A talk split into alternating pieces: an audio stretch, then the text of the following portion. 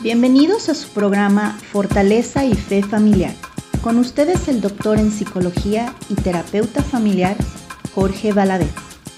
Comenzamos.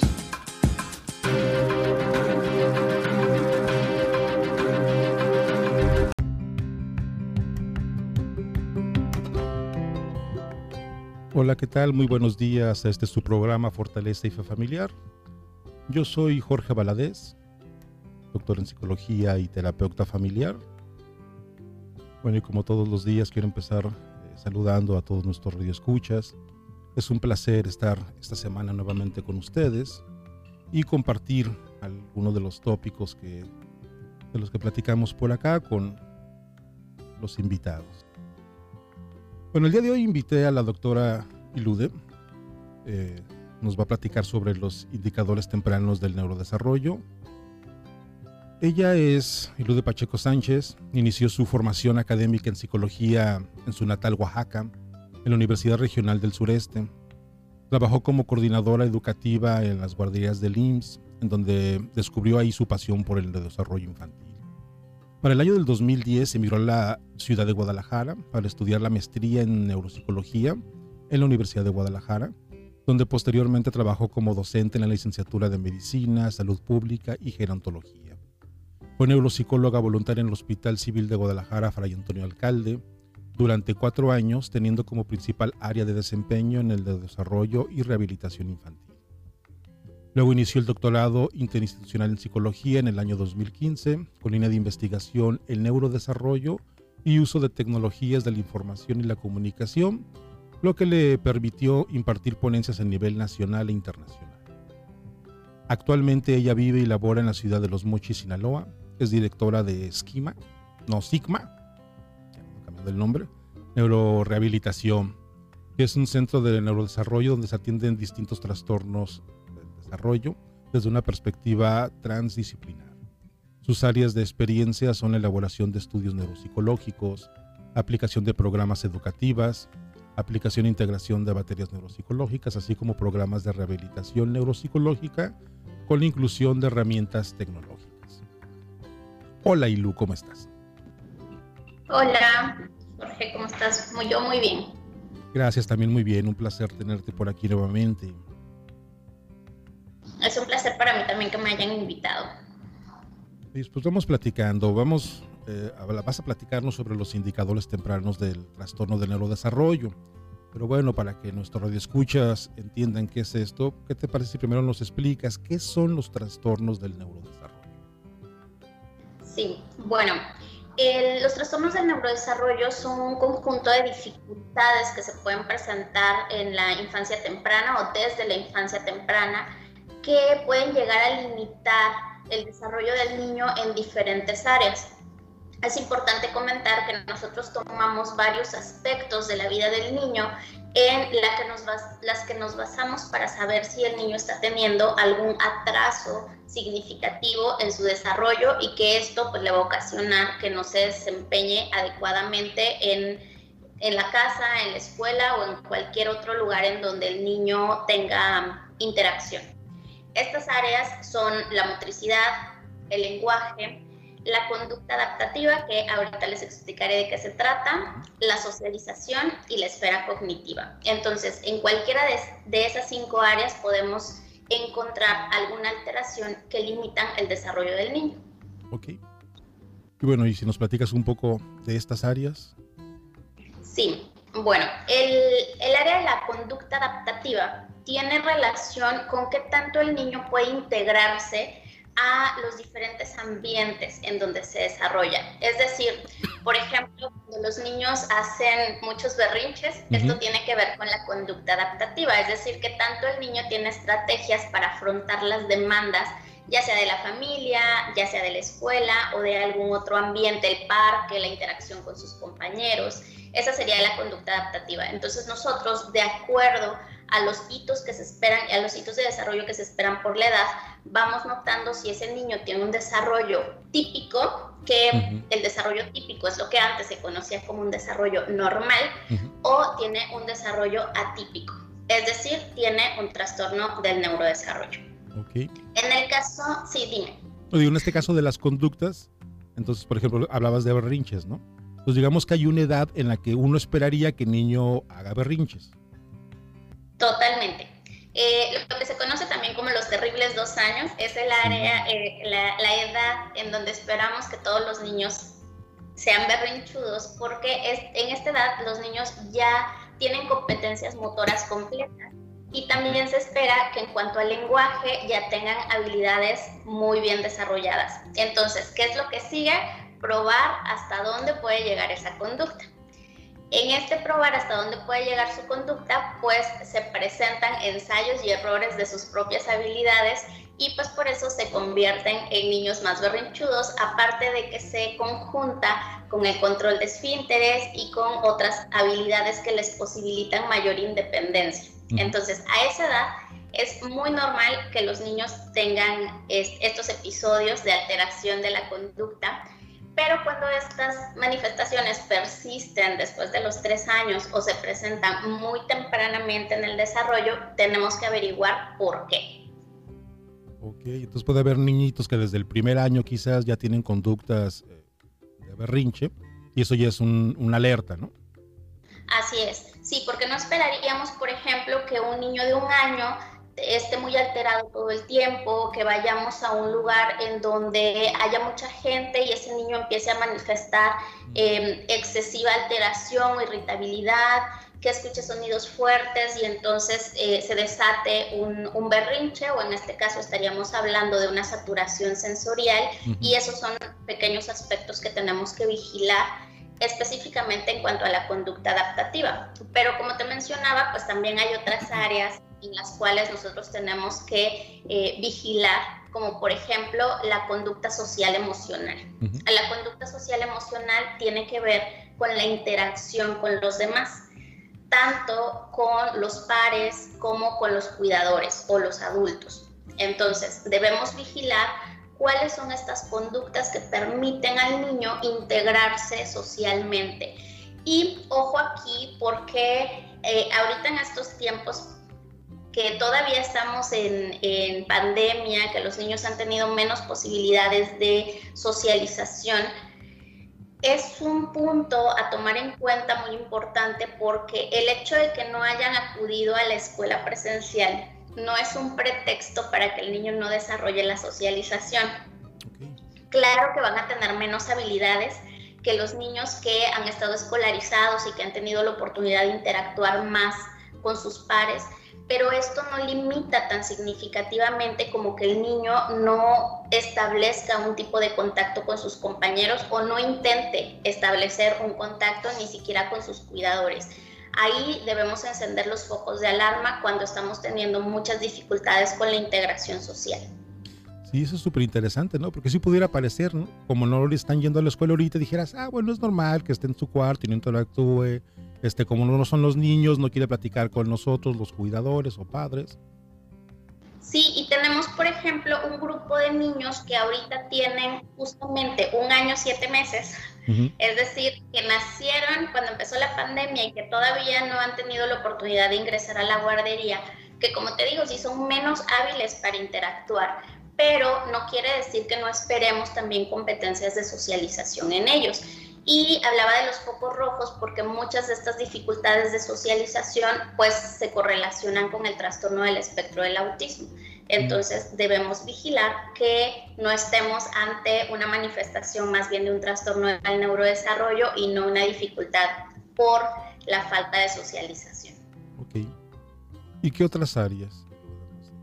Eh, las otras áreas son el lenguaje, que en este caso pues sería tanto a nivel expresivo, es decir, el habla, como a nivel receptivo, que tanto el niño es capaz de comprender lo que le estamos pidiendo. Nuevamente hay que tomar en cuenta la edad del niño para saber cuáles son los hitos del desarrollo que nosotros esperamos que se vayan cumpliendo. Y en el caso de la motricidad, lo mismo, existe motricidad fina y motricidad gruesa. También ahí nosotros vamos verificando que el niño pues vaya controlando su cuerpo de acuerdo a lo que se espera para su edad. Evidentemente no vamos a pedir que un niño de un año sepa recortar con tijeras, pero es una competencia que vamos a estar vigilando en un niño de cuatro años, sobre todo cuando ya ha estado escolarizado. Y por último, el área cognitivo, la esfera cognitiva, tiene que ver con los aprendizajes. También aprendizajes acordes a la edad. Eh, no nada más hablamos de aprendizajes de tipo académico, que muchas veces nos enfrascamos un poquito en que se sabe los números. Yo quiero que, el niño lea.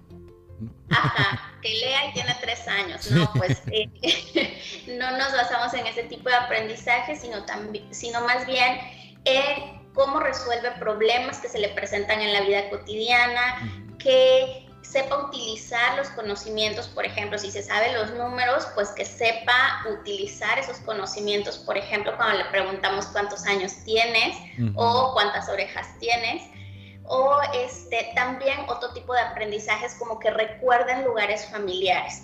Si nosotros observamos los niños pequeños desde muy pequeñitos, como al año y medio, si nosotros pasamos por la tienda de hamburguesas, ya reconocen y señalan, quiero ir para allá porque allá ahí me compran helados, ahí hay área de juegos. Entonces, este tipo de aprendizajes pues nos hablan de lo que más adelante consolidará la memoria y el aprendizaje. Todo eso vigilamos en los niños. Sí, es un proceso esto de las evaluaciones del neurodesarrollo, ¿no? Y, es interesante porque entonces nos estás queriendo decir también que hay una, ah, desde muy pequeño se puede eh, detectar un trastorno del neurodesarrollo, entonces. Sí, nosotros podemos detectar indicadores tempranos de trastornos del neurodesarrollo a partir de los seis meses de vida. Incluso antes de esa edad, pues hay algunos indicadores, pero que no son muy claros. Entonces decidimos esperarnos más. Empiezan a ser cada vez más claros conforme la edad del niño va avanzando, pero claro que la recomendación es que entre más temprano mejor. Entre antes empecemos a estimular a esa persona, pues va a tener un mejor pronóstico de desarrollo. Entonces, nosotros podemos ir vigilando este tipo de conductas o este tipo de áreas desde el momento del nacimiento, pero para establecer un diagnóstico se recomienda que si nos esperemos entre los 6 y 10 meses para vigilar si ya está cumpliendo los hitos fuertes, digamos, los hitos gruesos en cuanto al neurodesarrollo en las diferentes áreas. Me imagino que también niños más pequeños, incluso esto de los reflejos, ¿no? Que si no tiene el reflejo Babinski, no me acuerdo cómo se llama, o, el modo, seguramente esos, si no los desarrolla, ya es algo que darle atención. Sí, sobre todo, eh, digamos que haciendo una diferenciación entre los trastornos del neurodesarrollo y los trastornos neurológicos, aquí los trastornos neurológicos los podríamos identificar más tempranamente porque tienen que ver con la biología del individuo. Es decir, si nosotros descubrimos que el niño no está madurando esos reflejos, hay que hacerle estudios como un electroencefalograma, una resonancia magnética, algún perfil genético, porque eso nos ayudará a saber si biológicamente algo está pasando y entonces nos referiríamos a una enfermedad neurológica.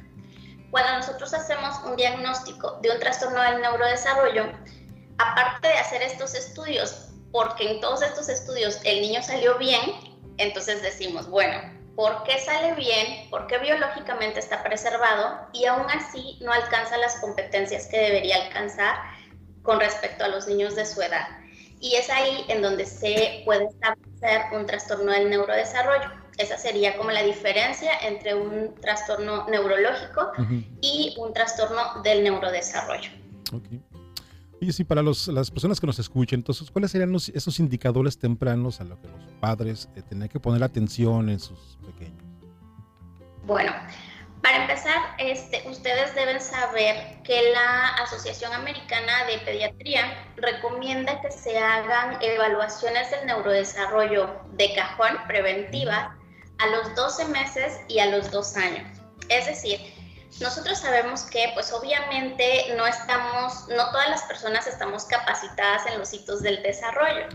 Entonces, los padres tienen una desventaja con respecto a que no tienen esta línea de comparación como la tienen, por ejemplo, los maestros que ven a todos los niños de la misma edad y se dan cuenta que uno está diferente. Eh, entonces, los padres no tienen esta, esta ventaja. Entonces, por eso se recomienda que a, las dos, a los 12 meses se haga una evaluación del neurodesarrollo y se determine si el niño está cumpliendo con las expectativas que se esperarían para su edad. Otra de las cosas que debemos considerar y que los pediatras lo comentan muchísimo, al igual que los padres, es cada niño es diferente. Eso es totalmente cierto. Pero eso no significa que no haya normas en cuanto a lo que debemos de cumplir o ventanas en donde nosotros podemos esperar. Si un niño se apura mucho, va a presentar el desarrollo pues dos meses antes de lo esperado. Y si se tarda mucho, dos meses después de lo esperado. Ese rango es el rango típico que podemos eh, considerar para el desarrollo de una habilidad. Sin embargo, cuando ya rebasamos ese rango, es en donde se empiezan a presentar los problemas y en donde debemos tener mayor precaución. Ahora, dependiendo de cada área, va a haber hitos o competencias que nosotros debemos observar. Voy a enlistar algunas por cada una de las áreas que les, expliqué anteriormente. Por ejemplo, ya les comentaba en el caso de la conducta adaptativa. Eh, no esperaríamos que un niño muy pequeño tenga dificultades para dormir después del año de edad sí sabemos que los bebés tienen bien eh, irregular el sueño, pero después del año de edad ya esperaríamos que un niño pueda dormir la mayor parte de la noche y se despierte entre una y dos veces para las tomas de leche únicamente.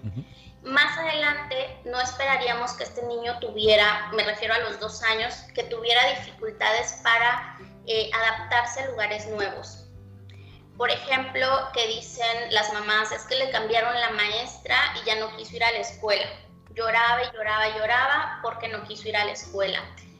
El juego también es un factor muy importante en cuanto a la conducta adaptativa. Si ustedes observan que el niño está jugando con un juego que le llamamos eh, nada más observación, es decir, que únicamente está girando o volteando el juguete y no está jugando a lo que debe de jugar con el juguete, ahí es un foco de alarma a partir de los dos años. Y a partir de los tres años, que no tenga juego funcional o juego imaginativo.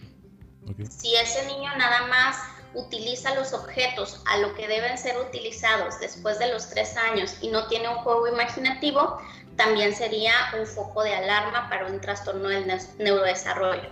¿A qué te refieres, perdón, con ese juego imaginativo? Como un ejemplo, ¿qué sería?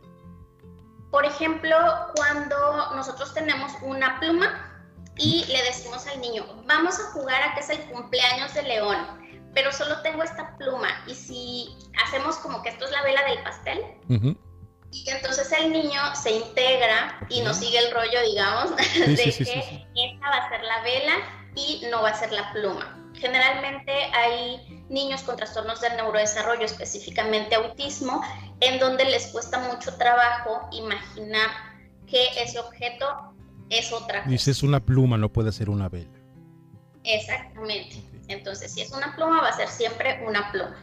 Lo mismo después de los dos años.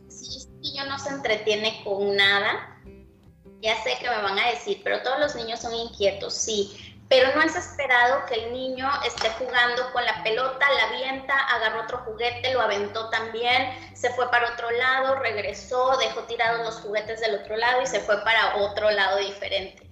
Si el niño no se entretiene con ningún juguete después de los dos años, también tendríamos que vigilar. Aquí dos cosas, el manejo conductual o que esté cumpliendo con algunos otros criterios para trastorno por déficit de atención e hiperactividad. Eso en cuanto a la conducta adaptativa. En cuanto a la socialización, desde los 10 meses debemos observar que el niño presente sonrisa social. Es decir, que cuando nosotros le hacemos cariños al bebé, no sonría, y este, responda a los juegos sociales simples como dónde está bebé y se interese por jugar con nosotros ese juego y hacer otro tipo de rutinas repetitivas como mandar besos, decir adiós a las personas, aunque en ese momento no entienda, no tenga maduras las competencias del lenguaje, que ya no siga este, estas dinámicas sociales a partir de los 10 meses, ¿sale? En cuanto a la socialización. Posteriormente, después de los 10 meses, más o menos al año y medio, que el niño o niña nos integre a sus actividades. Es decir, esta conducta que tienen los niños de estar, mamá, veme, veme, veme, mira lo que estoy haciendo. Oh, ya lo recuerdo. sí, eso es una conducta muy esperada porque es exactamente lo mismo que hacemos los adultos cuando vemos un meme que nos parece bueno y decimos, esto lo tengo que compartir. Okay. Esta conducta de interacción social de ve lo que estoy haciendo, me está haciendo súper divertido, seguramente va a ser divertido para ti, es una interacción social que es muy esperada más o menos desde el año y medio de edad. Y también que responda a algo que llamamos atención conjunta. Esto de atención conjunta es que nosotros volteemos a ver algo y hagamos una expresión en nuestra cara, por ejemplo, y el niño voltea a ver el objeto y no nuestra cara. Que sepa que nosotros nos estamos entreteniendo con otro objeto que no es nosotros, nosotros mismos. También es una conducta social porque esto más adelante va a posibilitar la imitación y la comunicación. ¿Sí? A partir de los tres años ya esperamos que los niños tengan conductas muy maduras de imitación. Por ejemplo, que se sepan las coreografías de las canciones. Estas canciones de y todos levantamos las manos y hacemos como el este, cocodrilo y todo esto.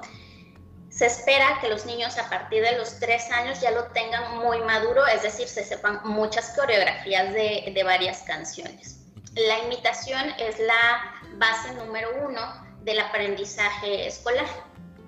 Sí, que se aprende a través de la interacción, básicamente, ¿no? Así es. Por eso también recomendamos que los niños sean escolarizados a temprana edad porque imitan conductas sociales. ¿A temprana edad a qué edad te refieres? Que sería buena idea. Recomendamos la escolarización a partir del año y medio de edad. Con esas cuestiones de... Que no, tiene, ajá, pues no tienen que ir necesariamente todos los días una cantidad extrema de horas, ¿no? O sea, no, no, no, nada más para interacción.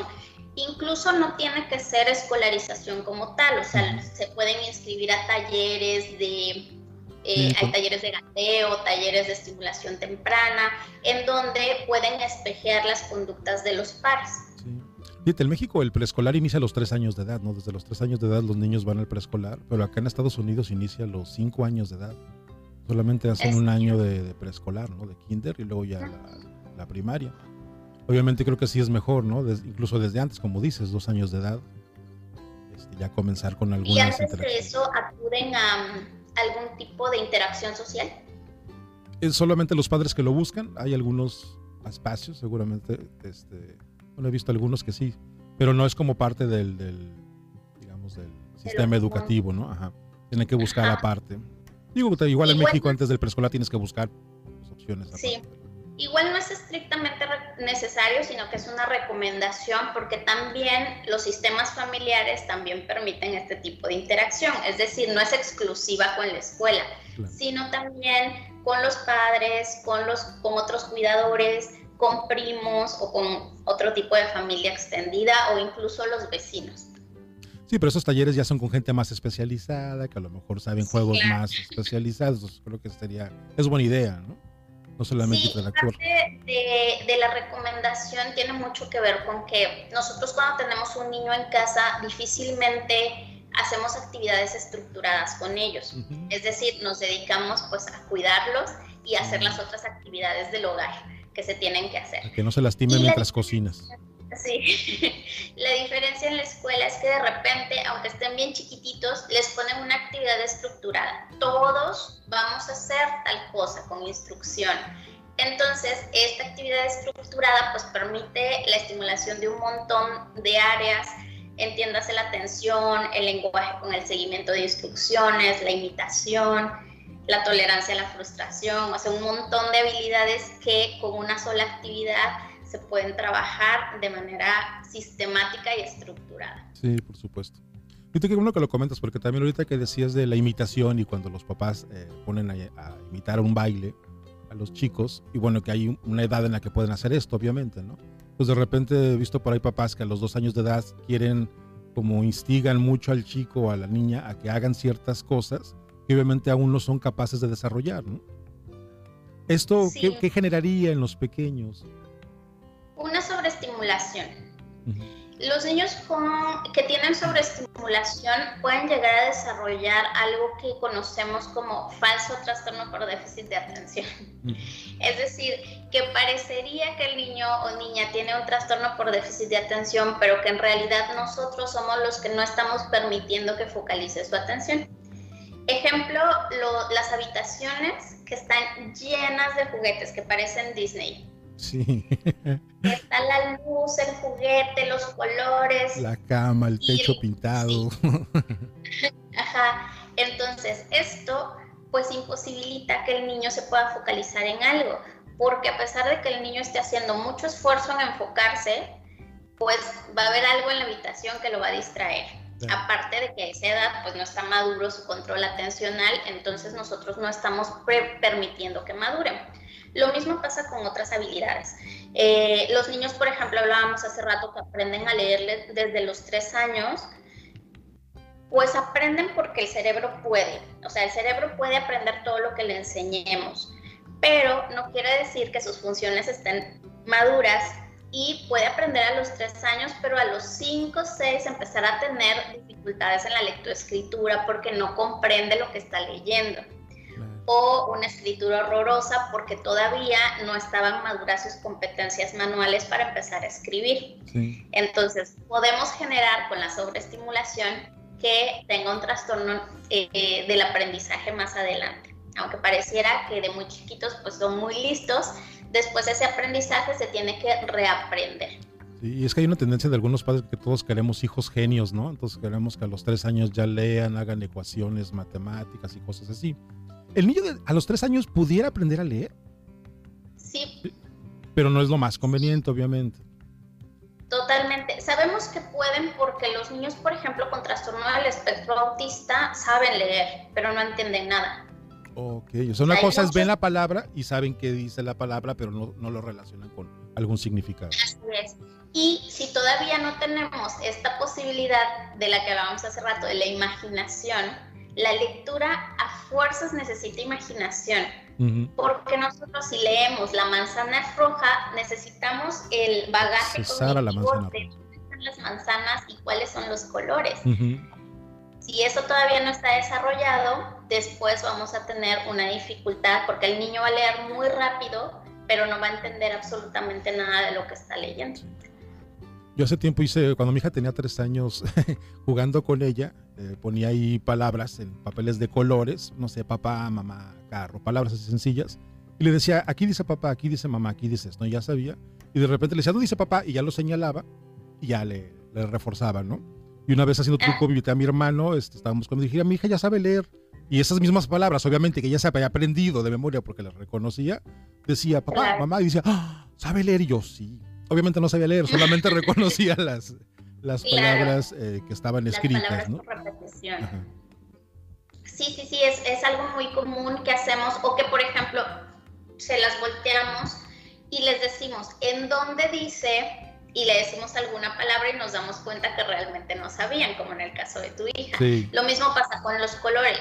Eh, los niños repiten, repiten, repiten los colores y luego le decimos, dame el azul y nos pasan cualquier otro que no es el azul.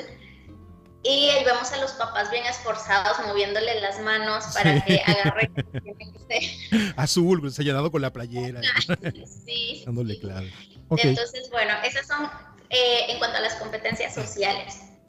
En cuanto al lenguaje, esta, el lenguaje es uno de, las, de los motivos de consulta más populares la mayoría, el 80% de la consulta de primera vez, ya sea en neurología, en neuropsicología o incluso en pediatría, son por atrasos en el lenguaje.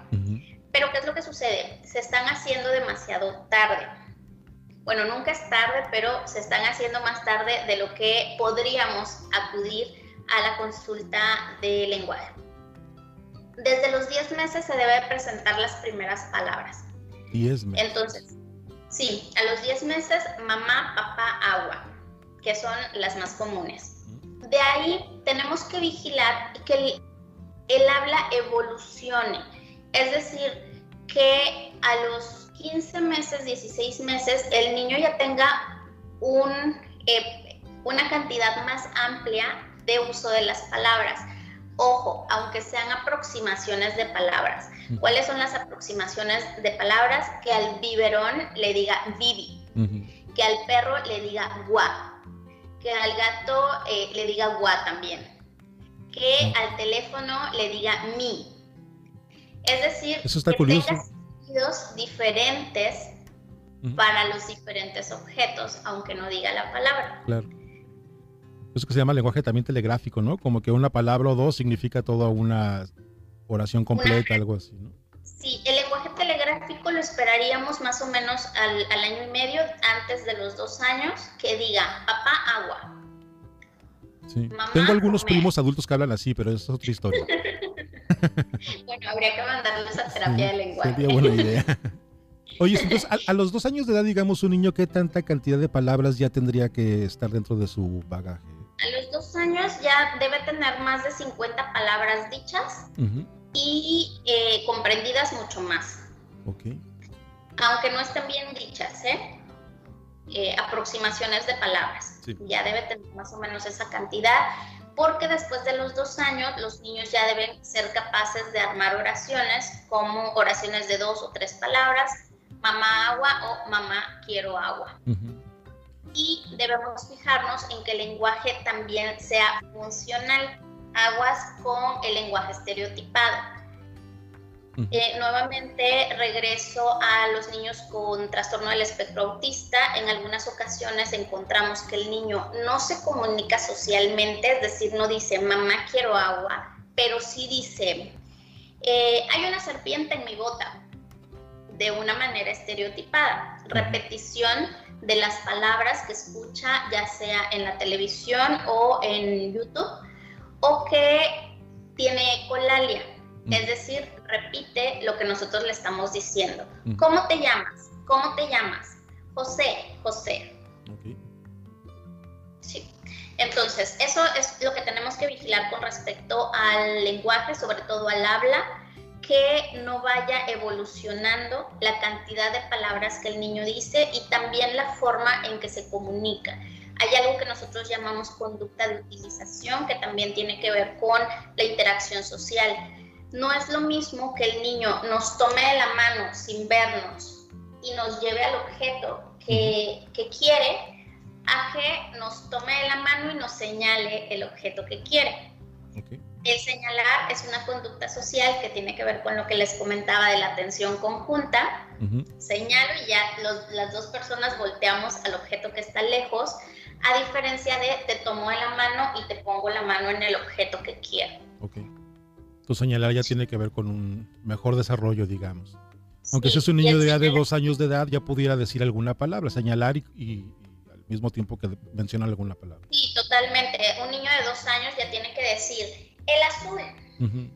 Porque luego hay una tendencia que veo mucho en los papás, es que tra tratan de adivinar, ¿no? Entonces, el, el no, no, motivan al niño a que siga reproduciendo las palabras, señalan cosas y ya los papás. Yo creo que sí se desarrolla una onda casi psíquica de que adivinan qué es lo que el hijo quiere y, y, se lo cumplen, ¿no?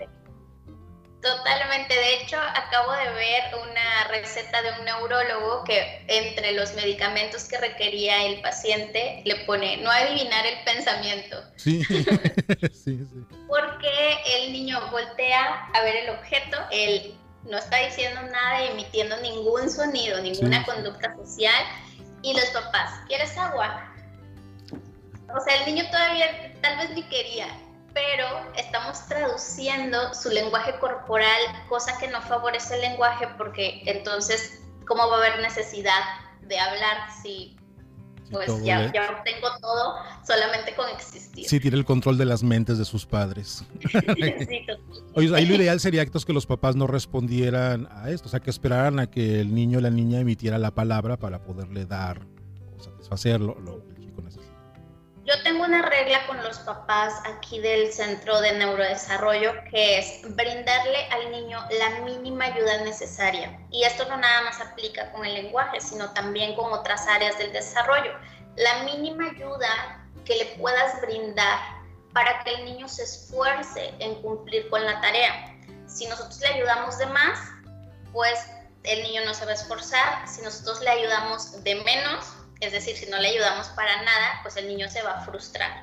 Entonces, le tenemos que ayudar, pero poquito, lo menos que le podamos ayudar. Entonces, así, eh, en el caso de los papás psíquicos, pues mostrarle dos elementos. ¿Quieres este o este? Nosotros ya sabemos que quiere. Perfecto, lo, lo conocemos. Entonces, ¿quieres el azul o quieres el rojo? Y no importa que no diga azul, con que el niño señale al principio o después diga, uh, ya, es el azul, entonces ya te doy los objetos que necesitas. Claro. Sí, se está motivando a que comience a producir, pues, ¿no? Sí, tampoco lo torturamos de que no, hasta que me digas azul. Tienes que decir rata, ¿no? sí, claro. Eh, muchas veces los papás se desesperan a los cinco años que llegan y todavía no hice la R, todavía no hice bien la S. Son fonemas que nos tenemos que esperar otro poquito para que terminen de madurar. Sí hay algunos niños que se tardan más que otros, pero debemos ser pacientes con el fonema R y sobre todo con ese, es el, el más difícil. Sí, sí, por supuesto. Bueno, vamos con los indicadores motores. En cuanto a la motricidad, pues ya es un foco rojo que después de los seis meses el niño no se siente por sí solo. Es decir, me refiero a que si lo dejan sentado, se vaya todavía de lado. Eh, se, tiene que sentar ya a esa edad sin apoyo. Que no gatee. O que después de los 16 meses todavía no camine. Eh, todavía podemos esperar hasta los 14, 15 meses, que ya sería tardecito para que empezara a caminar, pero podemos, eh, ahí sí entra la expresión de, hay niños que son más flojitos que otros, pero después de esa edad, después de los 15 meses, ya no hay pretexto de que el niño no camine. Y eh, más adelante, por ejemplo, a los dos años, que no brinque, que no brinque con sus dos piecitos o que no brinque como caballito, que se siga desbalanceando cuando patea una pelota, y más adelante, más o menos a los tres años, que siga corriendo sin un control adecuado del cuerpo, ya sea que corra haciendo los brazos eh, como espagueti o que se caiga con frecuencia o que corra en una posición muy estereotipada como estilo Naruto con los brazos hacia atrás, con los brazos parejitos y que corra de esa manera. ¿Sí? Eh, también en cuanto a la motricidad debemos vigilar movimientos estereotipados como aleteos o como balanceos. Y dentro de la esfera cognitiva, eh, aquí lo que debemos vigilar es que el niño no esté aprendiendo a utilizar los objetos como deben ser utilizados. Aquí nos basamos muchísimo en el juego, como les mencionaba hace rato en la conducta adaptativa, que el niño esté jugando a los juguetes como debe de jugar con ellos. Porque esos son los primeros indicadores del aprendizaje. Ya más adelante, cuando el niño tiene dos años, pues ya le preguntamos cosas como dónde está tu nariz, que sepa las partes del cuerpo, pues más o menos a los dos años que intente hacer rompecabezas también a partir de los dos años, seis meses, ya podemos eh, vigilar que los niños sepan hacer rompecabezas de dos o cuatro piezas, em, que sepan categorizar por color, aunque no se sepan los colores. Es decir, le ponemos fichas de diferentes colores y que las separen por las que son iguales y las que son diferentes que sepan cuál es el más grande de los objetos y el más pequeño, es decir, comparar objetos o que ensarten fichas, estos jueguitos que, eh, que existen de ensartar las fichas de la misma forma ah, en donde van. Ese es el famoso globo de Tupperware de todos los niños. Sí, totalmente. sí, ese es un juego por excelencia que nos permite medir un montón de cosas en el, en el desarrollo. Entonces, todos esos son indicadores que nosotros vamos vigilando. Los más importantes tienen que ver con el lenguaje y con la socialización. Híjoles, es un tema muy interesante, muchísimas cosas. Ya casi se nos va el tiempo, ¿no? ¿En serio? Este, sí, nos quedan ocho minutitos. Este, ¿Qué te parece si, si en este tiempo que nos queda este, nos platicas sobre qué, qué, podría hacer un padre si detecta algo de esto, si ve que algo no es parte del desarrollo normal? Ya nos dijiste, tiene que, lo ideal es una, una evaluación neuropsicológica al año y a los dos años, ¿no? Pero, ¿qué pudieran hacer ellos? Si no le han hecho evaluación neuropsicológica, hay que ir con pediatra o neuropediatra.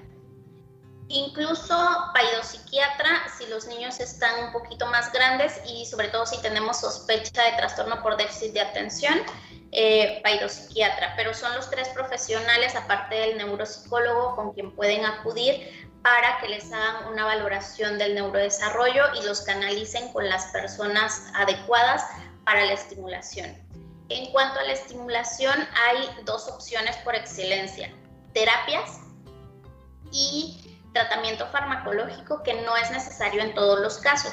Va a depender de cada uno de los casos. Lo que sí se va a necesitar terapias en todos los casos. Me refiero a terapia de lenguaje, terapia física, eh, terapia conductual, incluso terapia ocupacional y apoyo psicopedagógico. También va a depender de cada uno de los pacientes y del trastorno del neurodesarrollo que estemos tratando. Claro. Hace rato comentabas que luego hay una tendencia a esperarse y bien decías que, bueno, nunca es tarde, pero entre más temprano es mucho mejor, me imagino.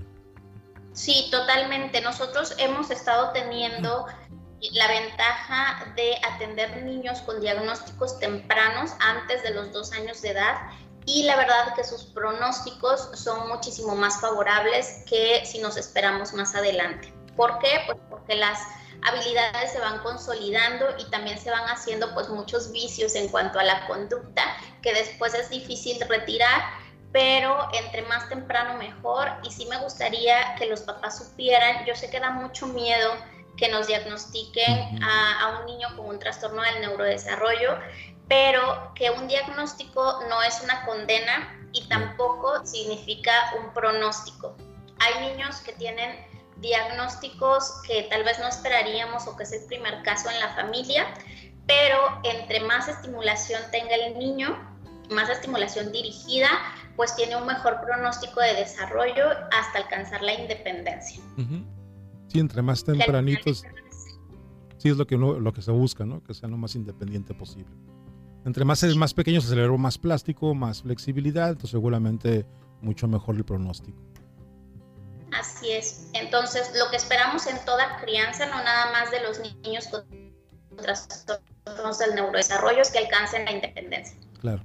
Oye, si fíjate que hay, en estas eh, cuestiones, recuerda un, el hijo de una amiga que ya desde los tres años no pronunciaba casi palabras.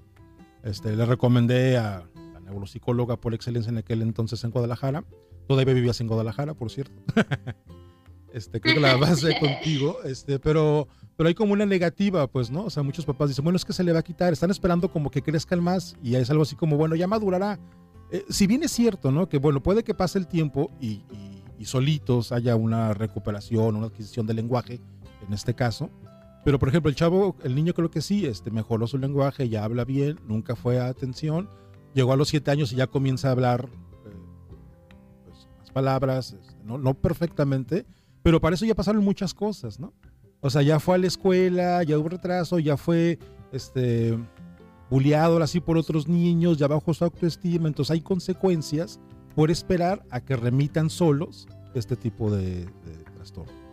Claro, yo le pongo a los papás un ejemplo que es, si nosotros nos ponemos a competir una carrera, un maratón, nosotros así de nos despertamos y vamos a hacer la carrera sin entrenar nadita contra un este, corredor amateur y contra Usain Bolt, que es profesional, ¿ustedes quién creen que vaya a ganar? y nosotros no ganaríamos ni de milagro.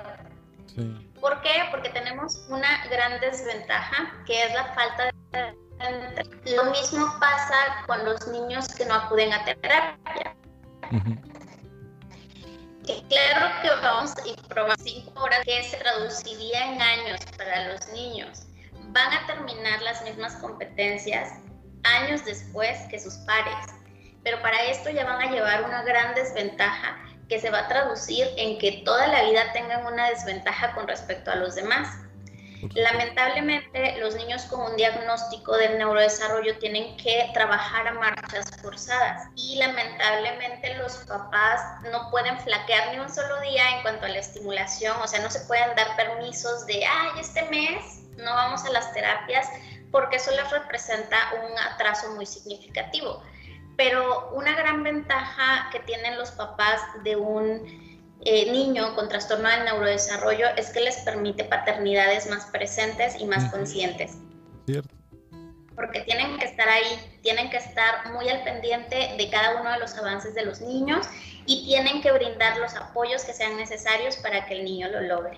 Sí, hasta mejoran los vínculos, ¿no? Las relaciones hacen más fuertes, creo que es otra ganancia secundaria. Y de no ser así, estos vínculos no son tan fuertes, el niño va a desarrollar otros problemas, ¿no? Puede mostrarse ansioso, quizás depresión por su misma condición, que comienza a verlo, eso, comienza a ser notable cuando ya interactúa con otros niños. Sí, tengo niños que ya son grandes, que ya tienen entre 8, 10 años, hasta 12 años, que desconocen que tienen un diagnóstico porque los padres no se los han querido decir. Pero entonces son niños que han venido con un diagnóstico de ansiedad y depresión porque se saben diferentes, se notan diferentes y no saben por qué. Entonces sí es bien importante que la familia acepte el diagnóstico para que el niño también tenga la posibilidad de aceptar su propio diagnóstico y saber que no está nada mal en ellos, sino que es un funcionamiento de su cerebro diferente al de los demás. Y que se puede mejorar, obvio. Así es. Pues, pues muchas gracias, Lu, muy padre el tema como siempre, bueno, quedan creo que cosas que podríamos seguir explicando. A lo mejor en otro momento nos vamos con algún eh, problema en específico, ¿no? Es el espectro autista, motores, no sé, podríamos platicar o lenguaje. Por lo pronto agradezco mucho eh, tu participación, un placer volverte a ver y saludarte. Muchísimas gracias por la invitación de nuevo. Gracias a ti. Bueno, y gracias a todos ustedes por su atención. Nos estaremos escuchando la próxima semana en otra transmisión de este su programa Fortaleza Familiar. Que tengan un extraordinario día y hasta la próxima semana.